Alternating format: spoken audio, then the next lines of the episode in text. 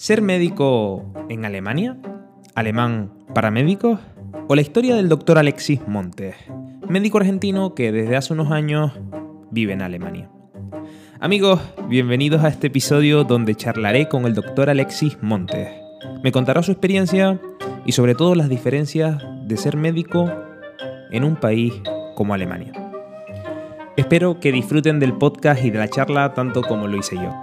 ¿Quién es Alexis Montes? Es decir, eh, estudiaste en Argentina, eres médico, eres neurocirujano, pero ¿cómo, cómo fue todo? ¿Qué, edad tienes? ¿Cómo, cómo empezaste? Bueno, eh, yo estudié en, Argentina. Yo en realidad nací en Perú, pero desde muy chiquito vivo en, Argentina. Eh, tengo ahora 34 años. bueno, estudié primero la, la, carrera de medicina en la Universidad de La Plata, que es una universidad nacional. Terminé en el año 2010 la carrera eh, y después de eso, inmediatamente después empecé con la residencia de neurocirugía en el Hospital Militar de, Buenos Aires. Y bueno, después de ahí eh, trabajé algo como, como neurocirujano y en el año 2017 hice un, un, fellowship, le decimos nosotros, que es como una especie de, de, rotación, digamos, o visita durante tres meses en un, en un centro acá en Alemania que hacen eh, cirugía de columna, en el centro del doctor eh, Rosenthal, que hacen específicamente una técnica muy especial que es cirugía de, columna de tórax, digamos, por vía anterior, que están los pulmones y todo, entonces es algo un poco más, más complejo, que en Argentina se ven casos muy aislados y acá, bueno, se hace como más frecuentemente. Y la verdad que en ese momento me, o sea, me, me gustó mucho eh, la sociedad, la, forma de trabajar, sobre todo el estilo de vida. Y bueno, por eso motivo, digamos, me puse a estudiar alemán, lo cual es bastante, tiene sus, dificultades. Y desde el año pasado, desde diciembre del 2019, ya estoy viviendo acá eh, y trabajando, bueno, como, como médico. Por ahí eso después, por ahí te explico un poquito mejor, pero el proceso de, de médico al principio uno tiene como un título un poco, por decirlo de una forma, un poco restringido, o sea, se puede trabajar, pero las funciones son menores, así que todavía no trabajo 100% como neurocirujano, pero sí estoy trabajando en una, en una praxis, se llama, que es el nombre que tienen acá los, los consultorios o las clínicas, que se dedica solamente a cirugía de, de columna, así que la verdad que estoy muy contento con eso. Qué bueno. Qué bueno. O sea, que estudiaste eh, neurocirugía en, Argentina y luego por un, como una especie de curso o beca te viniste a Alemania a hacer, eh, hacer esa formación, ¿no? Algo así, o a hacer un, taller. ¿Y por qué neurocirugía? En realidad, eh, siempre a mí me gustó hacer algo quirúrgico, digamos, porque mm, siempre me, me, gustó más, o sea, hacer algo que tenga alguna parte que uno pueda realizar alguna, alguna intervención y elegí neurocirugía porque dentro de la neurocirugía hay un montón de ramas de las cuales uno puede hacer desde cosas completamente invasivas hasta cosas más, o sea, menos invasivas o más clínicas, por decirlo de alguna forma. Y eh, también porque abarca como casi todo el cuerpo, o sea, dentro de la neurocirugía están los que, yo por ejemplo me dedico prácticamente a columna nada más, eh, pero hay otros que se dedican solamente a cerebro, otros solamente a tumores, otros solamente a la parte vascular, que son los aneurismas y todo ese tipo de cuestiones. Otros se dedican solo a la parte de nervios periféricos, que es algo también eh, sumamente específico y, lo hacen solamente los que se dedican a eso. Y también, bueno, están los que se dedican a, a neurocirugía pediátrica, que tiene otra, digamos, las patologías y las cosas que se ven en pediatría son nada que ver con lo que se ven en adultos. Así que uno por ahí a lo largo de la carrera, depende de lo que uno le vaya gustando, puede decidirse por una cosa u otra, desde cosas más complejas, por decirlo de una forma, y hasta cosas por ahí más simples. Por ejemplo, eh, yo trabajé mucho tiempo de neurocirujano de guardia, atendiendo trauma y demás, que para nosotros es eh, relativamente eh, tranquilo, por decirlo de alguna forma, eh, pero a la vez también eh, es como bastante emocionante, por decirlo también. Más, más tensión, ¿verdad? Claro, llegan cosas, eh, accidentes, bueno, heridos de arma de fuego, hay un montón de, cuestiones que se manejan en la guardia, y, pero a la vez cuando uno no está trabajando también está súper tranquilo, o sea que tenés como las dos, las dos cosas.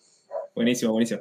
Entonces, te vienes a Alemania, me dijiste que te viniste en finales de 2019. Exactamente, sí. Sí, yo eh, antes, antes de venir para acá eh, tuve que rendir el... Acá para trabajar como médico se requiere el, certificado B2 de nivel alemán y, por ese motivo, digamos, tuve que, tuve que rendirlo y rendir algunas otras pruebas también de idioma médico. Buenísimo. y eh, o sea, llevas la, yo también me vine en, noviembre de 2019, o sea que llevamos más o menos la misma, el mismo tiempo aquí en Alemania. Eh, ¿Cómo fue esa preparación? Tú estabas en Argentina, ¿dirías que te viniste por necesidad o te viniste un poco por, por pasión o, por, o porque te gustaba la sociedad aquí? No, en realidad me vine por, mm, yo diría más por una cuestión, sí, pasión puede ser una cuestión más de, de desarrollo. Desarrollo profesional. Y también por una cuestión de, calidad de vida, más que nada. Yo al, momento de, siempre tuve como la idea o las ganas de, probar, digamos, en otro país, como hacer la experiencia. Estuve en, otros países, eh, particularmente estuve en Inglaterra, en Estados Unidos y también en, en Emiratos Árabes, en Dubái, haciendo cursos, capacitaciones y demás. Y la verdad que en todos esos lugares es como que siempre algo de todo no me cerraba. Eh, por ahí en algunos lugares el sueldo era muy bueno, pero se exigían muchas horas de trabajo, lo cual también va un poco en, detrimento de la calidad de vida. Yo, por ejemplo, soy casado, o sea que eh, la cuestión familiar también pesa bastante. Eh, por otro lado, también las perspectivas de, de, desarrollo son, son importantes, digamos, porque acá la realidad es que hay muchas muchas cuestiones técnicas que se desarrollan acá en Alemania, se prueban acá en Alemania, entonces, y el sistema de salud es eh, muy bueno a mi parecer y tiene mucho, eh, también a mi parecer tiene mucho aporte por parte del Estado económico, por parte de las personas también. Entonces, ciertas cirugías que son muy costosas se pueden hacer acá fácilmente y por ahí en otros países es como que cuesta mucho que autoricen, digamos, ese determinado de determinado procedimiento, por decirlo de alguna forma, porque obviamente que hay otras, otras prioridades adelante. Así que la realidad es que más por una cuestión de calidad de vida y de desarrollo profesional, digamos. O sea, que tú has estado en países como por ejemplo Estados Unidos o Dubái, no sé si has ejercido como tal eh, en la sanidad. ¿Dirías que la sanidad alemana es eh, moderna o permite el desarrollo profesional? Sí, sin dudas. Sí, sí. Sí, acá eh, modernos en cuanto a avance tecnológico, sí.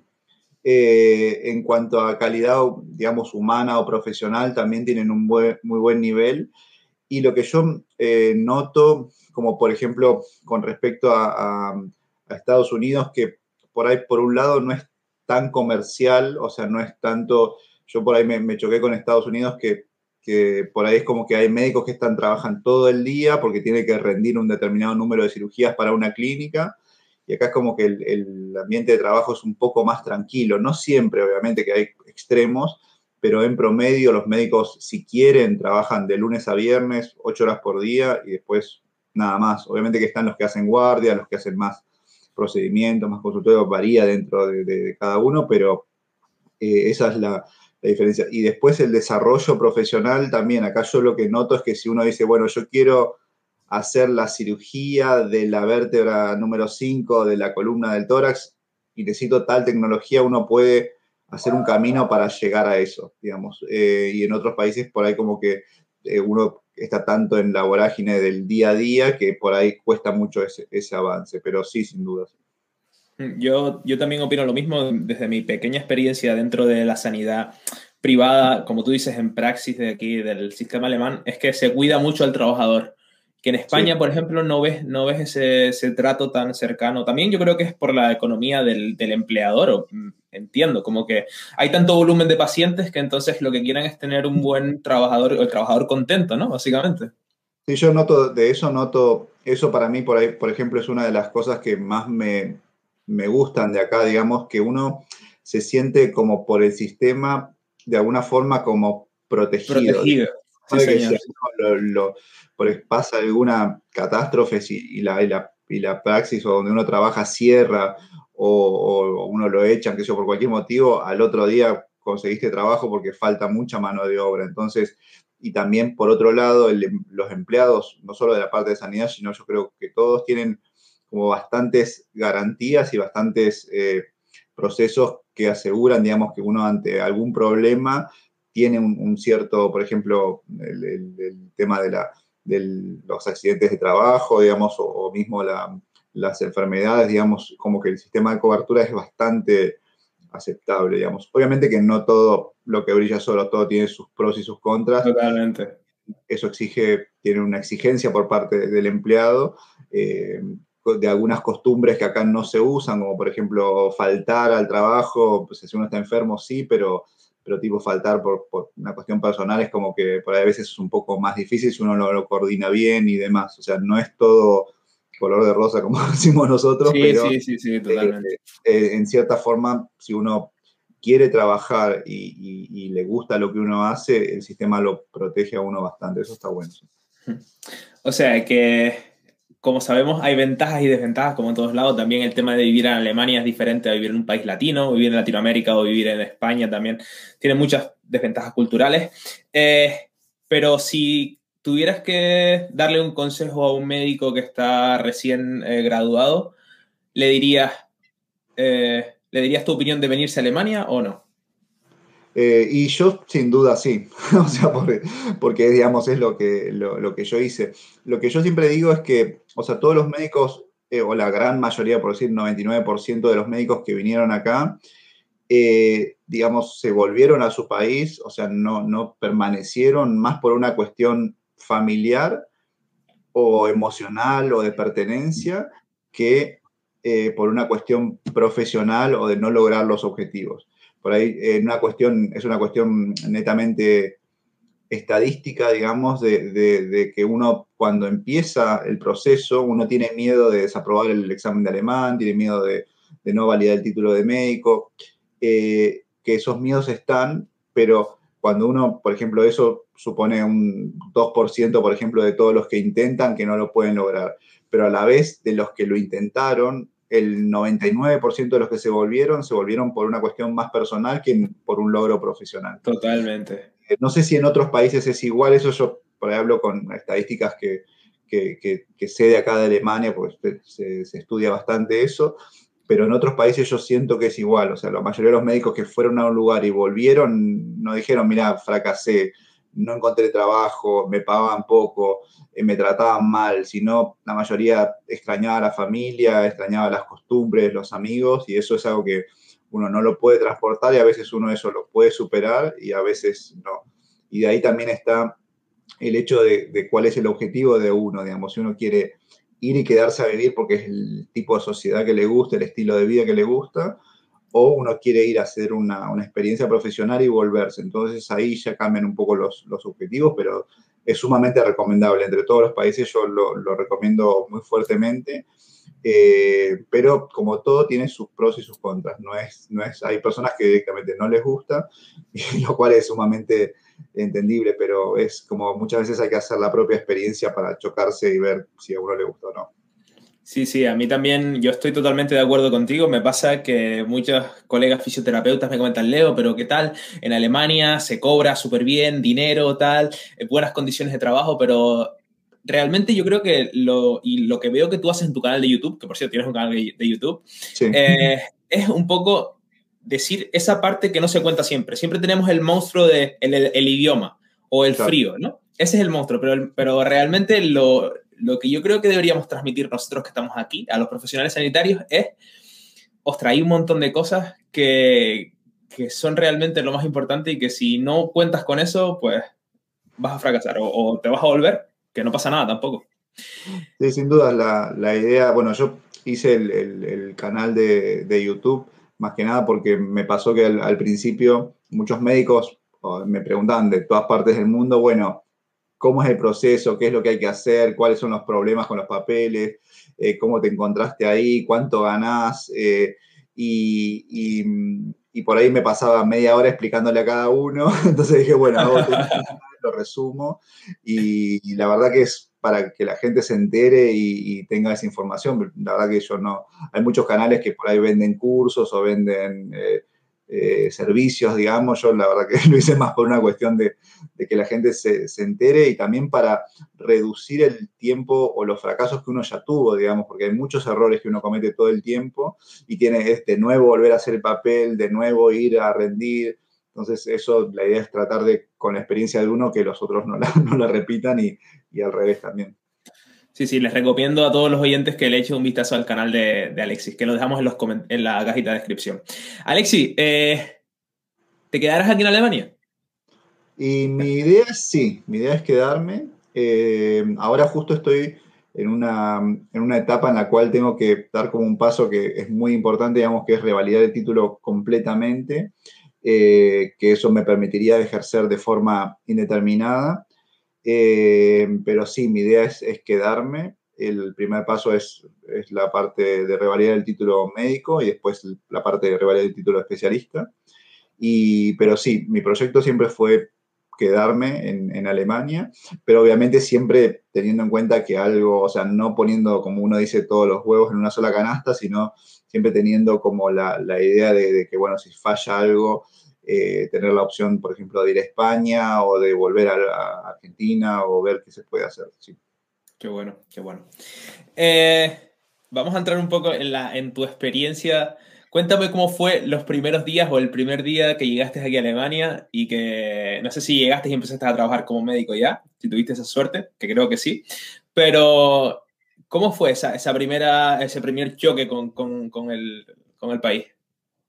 Bueno, la realidad es que, a ver, el primer, primer choque fue cuando, cuando vine a hacer el fellowship, que era la primera vez que yo estaba acá en, Alemania, y la verdad que como que parece todo como nuevo, todo muy organizado. Eh, la verdad que en ese momento me llevé una buena impresión, pero a la vez como tenía un nivel A1 de, de alemán, o sea, muy básico, me costaba mucho expresarme o comunicarme o pedir algo, lo que sea. Entonces, es como que la parte del idioma fue un poco chocante, eh, pero las otras partes fueron un poco más como más lindas. Igualmente a mí me tocó hacer ese fellowship en verano acá, que es todo de día, entonces como que fue bastante ventajoso, por decirlo de alguna forma.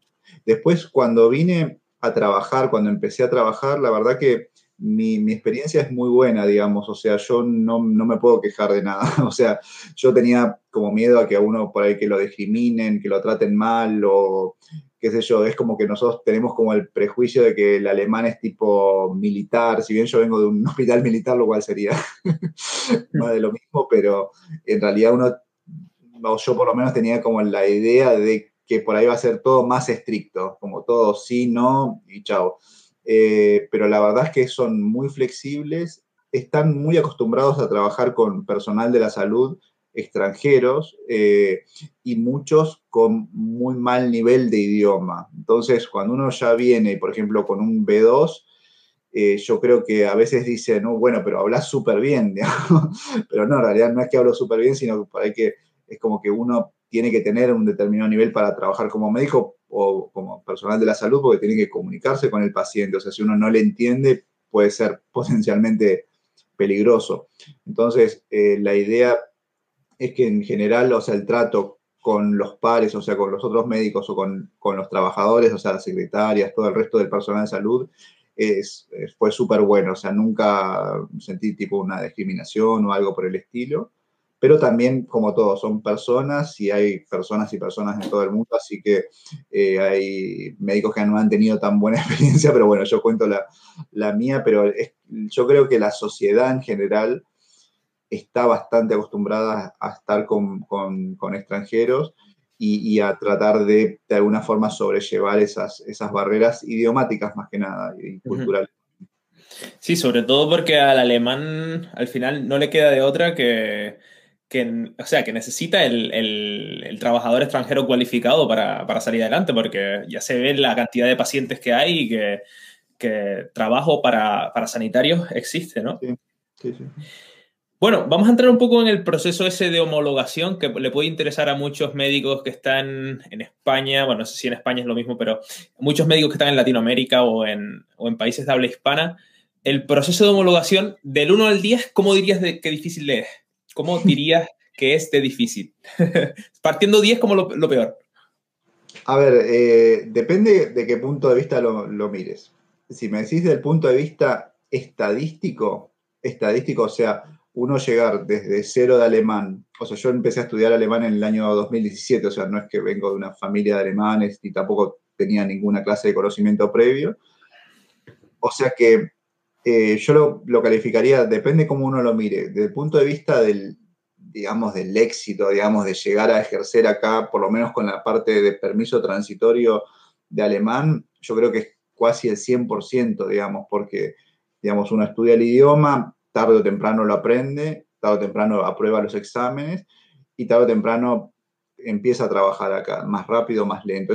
todo ese proceso dura en general dos, tres años, o sea, no es tampoco tan rápido, pero ahora, desde el punto de vista de dificultad, o sea, es un idioma que lleva mucho tiempo. Yo no sé si yo lo califico como dificultad cuando algo es engorroso o algo es difícil de entender, que hay gente que lo puede entender y gente que por ahí le cuesta más.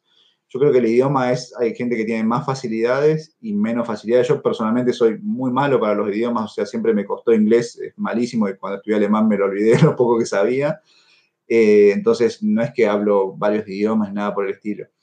Eh, incluso español es medio, complicado a veces y, y la realidad es que, o sea, es una cuestión de tiempo, o sea, lleva mucho tiempo y yo siempre acabo una, una correlación, porque todos me dicen, ¿cuánto dinero necesitas para estudiar alemán? Yo digo que tenés tiempo y tenés dinero. Y yo creo que las dos cosas son intercambiables. O sea, si tenés más tiempo, podés usar menos dinero. Y si tenés más dinero, podés hacerlo en menos tiempo. Si me decís, yo quiero pagarme el curso del Goethe súper intensivo, que sale 1.800 euros por mes, y hago seis meses seguidos, paso en seis meses de un A1 a un B2. Sí, con miles de euros encima, digamos. Ahora, si yo en esos seis meses me pongo a ver 10 horas por día los canales de YouTube, que está la misma información exactamente, hago los ejercicios, llego a lo mismo, pero necesito una voluntad gigantesca, digamos. Ahí va el otro punto, digamos, cuanto es una el, el, alemán es un idioma complejo, es un idioma en el cual las palabras son completamente diferentes, los géneros son diferentes, la gramática es diferente, entonces requiere todo un proceso de entrada al cerebro que lleva mucho, mucho tiempo. Entonces, eh, no deja de ser un idioma, o sea que no es algo, digamos, que uno no lo puede aprender, pero lleva tiempo, tiempo y práctica. Entonces, yo lo calificaría como difícil en cuanto al tiempo que uno tiene que invertir, o sea, es tiempo que uno le resta al trabajo, a, estudiar su profesión, a la familia, a salir con amigos, digamos, a, las cosas que uno hace, o sea, uno tiene que restar ese tiempo, pero no es algo que sea inalcanzable o que haya alguien que haya dicho, mira, yo no lo pude estudiar, o sea, estudié y no lo pude hacer. Eso no existe, o sea, existe el que dejó de estudiar, eso sí, puede ser que uno se, se, canse o diga, bueno, esto no es para mí, chao, sí puede ser, pero mm, ese es por ahí, yo lo, lo califico como, es difícil, sí, pero no es imposible, en resumen. Claro, pero dirías que la mayor traba para ti a la hora del proceso de homologación fue el idioma, porque de papeles, por ejemplo, eh, del tema de, buscar los certificados y todo eso, básicamente es, es, bastante fácil, ¿no? Bueno, fácil. Lleva tiempo, pero...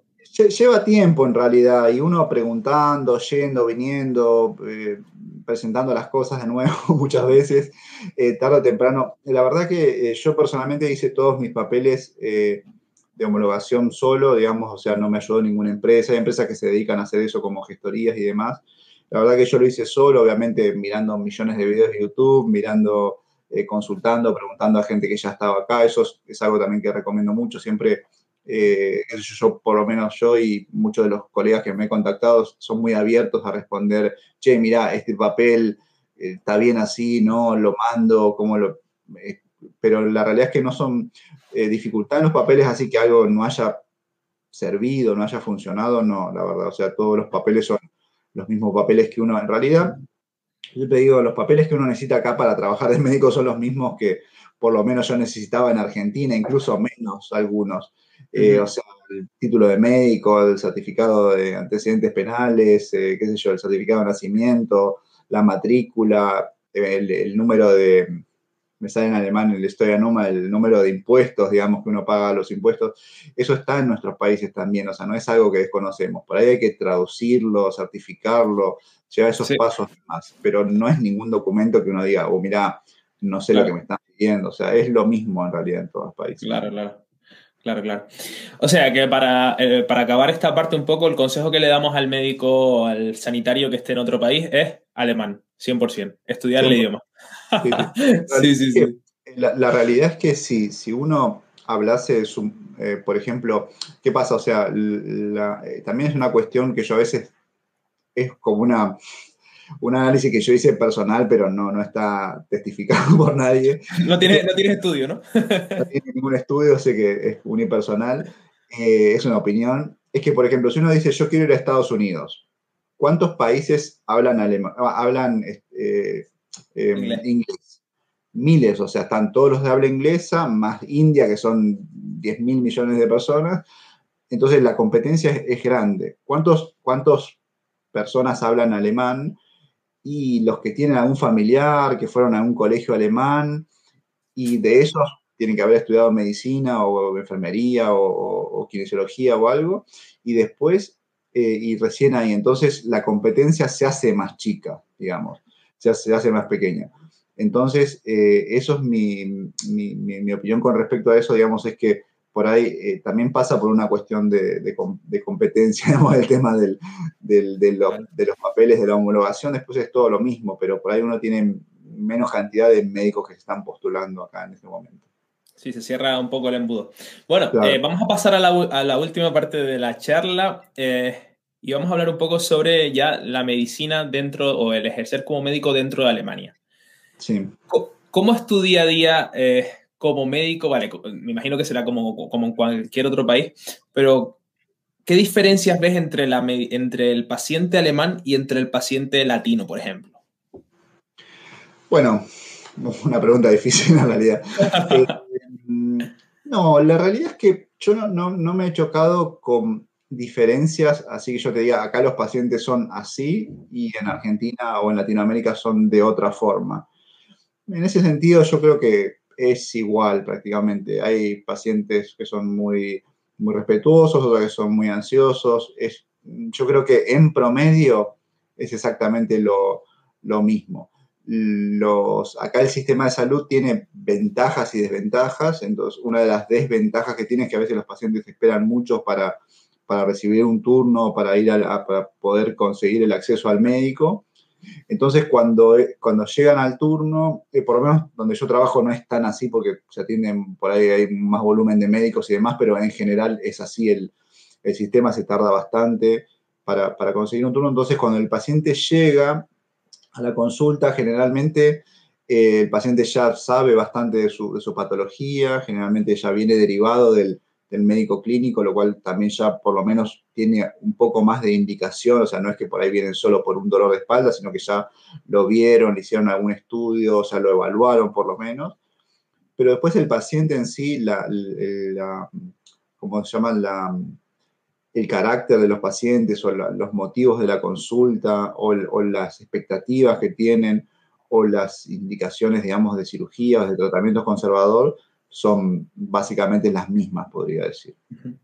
Porque tú realmente no tienes ningún trato de atención primaria, ¿no? A, ti el paciente te viene derivado por el house arts o, por el... O por, mm, dónde. En realidad, es, en nuestro caso es 50 y 50%. Eh, la mitad vienen derivados ya por el house arts, por el médico clínico de familia. De cabecera.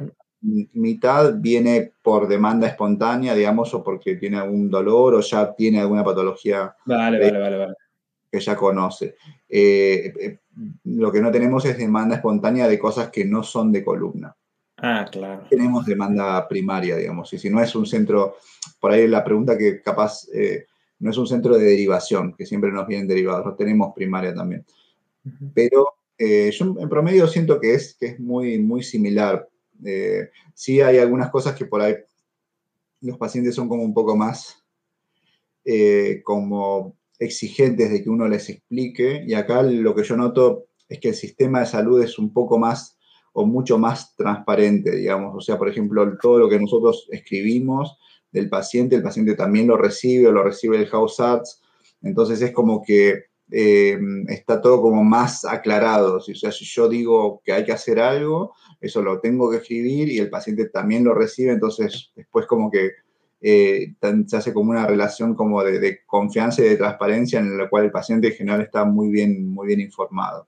Eh, pero hay de todo. Hay pacientes que, realmente saben mucho, googlean mucho, eh, están mucho con internet y demás, lo cual a nosotros, a mí particularmente, a mí me, me gusta eso, me, me, sirve, digamos. O sea, cuanto más sabe el paciente, más tranquilo estoy yo de que la, la indicación quirúrgica o lo que yo le estoy indicando es lo correcto, digamos. O sea, el paciente ya sabe, digamos, eh, hay pacientes, como todo, hay pacientes que tienen indicación de algo que debería operarse y no se quieren operar, y hay otros que, que, se quieren operar porque les duele la columna, pero no tienen nada para operarse. Entonces, ahí en, ese, en esa delgada línea, cuando el paciente más información tiene, para nosotros es más fácil eh, plantear un diagnóstico o una terapia, o las posibilidades, porque en realidad generalmente nuestras indicaciones quirúrgicas son siempre, no siempre, pero casi siempre relativas, o sea, quiere decir que no es que el paciente se va a morir si no se opera.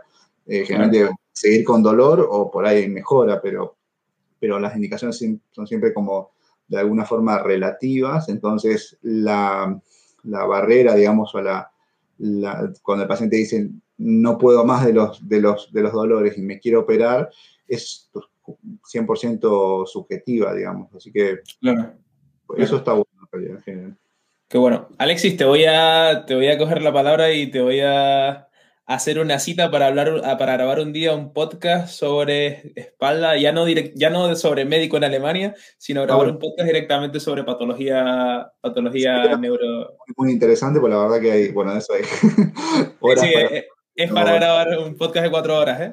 Sí, pero en realidad es, es los temas de, columna para mí, o sea, yo todavía no lo hice, pero tengo el proyecto de, hacerlo en algún momento, es de tratar de explicar de una forma por ahí sencilla y concreta los procesos de, la columna o por qué suceden las cosas o, o, cuáles son las opciones que uno tiene. Uno dice, ah, tengo una hernia de disco, pero no me quiero operar. Pero la realidad es que el 95% de los disco no tienen indicación quirúrgica. Entonces, eh, y eso es lo que no es que una patología es, sino son, son síntomas, son eh, problemas que el paciente ya tiene, respuestas a los tratamientos, es un montón de cosas, digamos. Y, todo lo que es, digamos, las terapias, digamos, eh, que, que, no son quirúrgicas, o sea, la terapia física, la kinesiología, la rehabilitación, todo eso acá en Alemania yo noto que está muy bien organizado. Obviamente que siempre no es 100% suficiente, a veces faltan más, eh, o sea, más tiempo, más intensidad y demás, pero en general el paciente tiene fácil acceso, digamos, a, la, kinesiología, por ejemplo, están los, una cosa que se hace acá que, que yo noto ahí sí una gran diferencia con Latinoamérica es, o en realidad casi diría con el resto del mundo, que es las, rehabilitaciones después de las cirugías. O sea, los pacientes, nosotros los operamos el paciente, por ejemplo, un hernia de disco, el paciente está cinco días, siete en la en internado, después va una semana a la casa como para que se le termine de cerrar la herida y demás, y después está dos, tres semanas, depende, depende de la situación, en un centro de rehabilitación haciendo rehabilitación todo el día, lo cual a mí me parece en muchos casos es el día y la noche, el paciente se rehabilita rápido, recupera rápido la, fuerza muscular y después ya puede volver a trabajar o, volver a hacer su, vida normal. Pero ese tipo de cuestiones a veces eh, es como que uno las tiene a disposición y la verdad que uno trabaja bastante tranquilo en ese sentido. Amiguito, espero que te haya gustado el podcast y ya sabes que le puedes dejar una reseña o un like que no cuesta nada y que ayuda bastante. Un saludo y hasta la próxima.